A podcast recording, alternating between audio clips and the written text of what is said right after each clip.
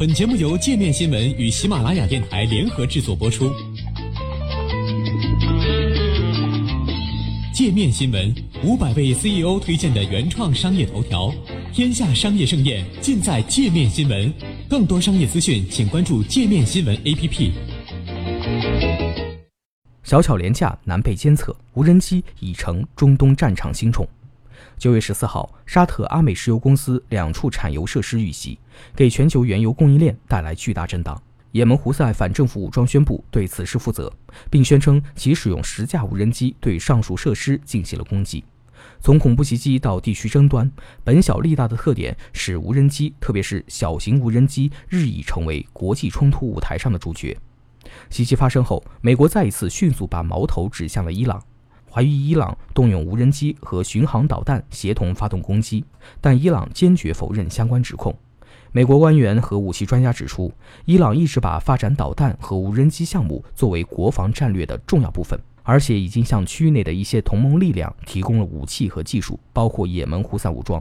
民主国防基金会 （FDD） 资深研究员塔勒布鲁指出，伊朗的导弹和无人机项目背后的战略目的都是要保障自身区域安全，并实现远距离打击。与此同时，这些无人机和导弹的另一个特点是生产成本低廉。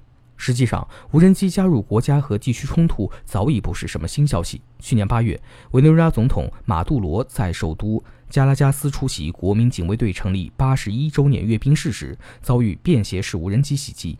一架无人机在总统看台附近爆炸，多名国民警卫队队员受伤。今年六月，美伊争端进入白热化状态下，伊朗称击落一架美军无人机。随后，该消息获美方证实。在叙利亚战场上，叙利亚反对派武装也频频使用小型无人机对叙政府军和俄罗斯基地进行偷袭。在现代战争史中，得天空者赢战争似乎已经成为一条定律。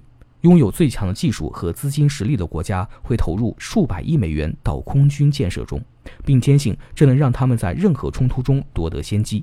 但小巧又便宜的便携式无人机的闯入打破了这一状况，尤其是在中东战场上。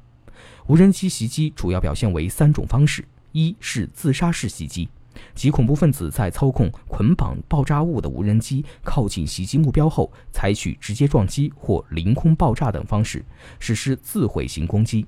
二是投掷爆炸装置，一些恐怖分子将大量成本低廉的无人机与简易爆炸装置合体，改装为能够从空中投掷简易爆炸物、手榴弹或炸弹的轰炸机。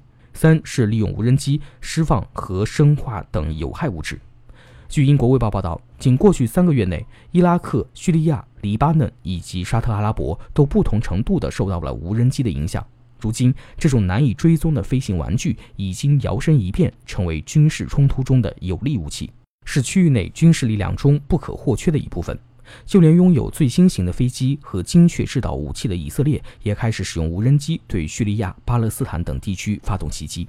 对于不希望把与伊朗的冲突摆到明面上的以色列领导人来说，能够骗过雷达的无人机无疑是极佳的选项。至少被攻击对象无法马上锁定是谁对他们发动袭击。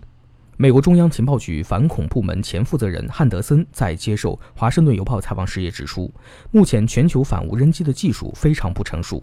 对于军方人员而言，最棘手的问题在于提前监测。如果你没有发现踪迹，直到无人机已经出现在你头顶，这个时候做反应已经来不及了。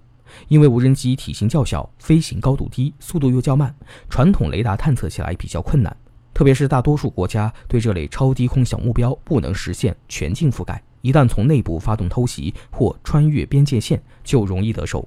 即便是拥有中东最先进的空中警报系统的沙特，也没能察觉到无人机的入侵，及时做出空袭警报。沙特在遇袭前已经配备了美国的爱国者导弹防御系统和萨德。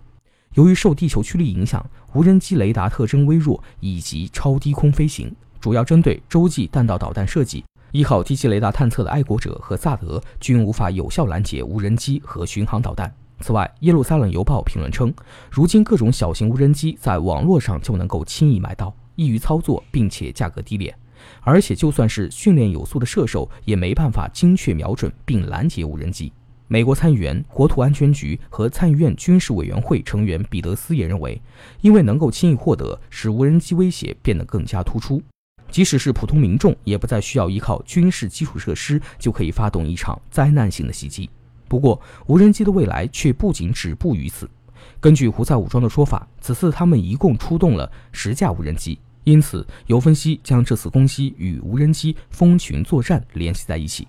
如果说要防御一架无人机的袭击依然在能力范围内，那么多架无人机组成的集群化攻击却能使杀伤力大大提高。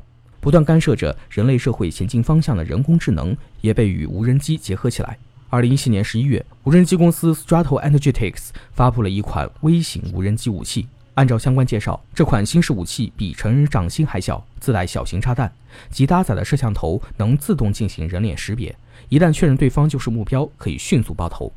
也就是说，如果将目标输入攻击程序，这个智能微型武器就像一枚会飞的子弹，能自动寻找并发现目标，并进行三百六十度无死角攻击。因为体积很小，所以更是防不胜防。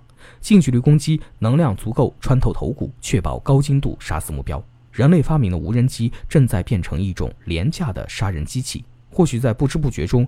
这种集群化的智能无人机将彻底改变战争的形态。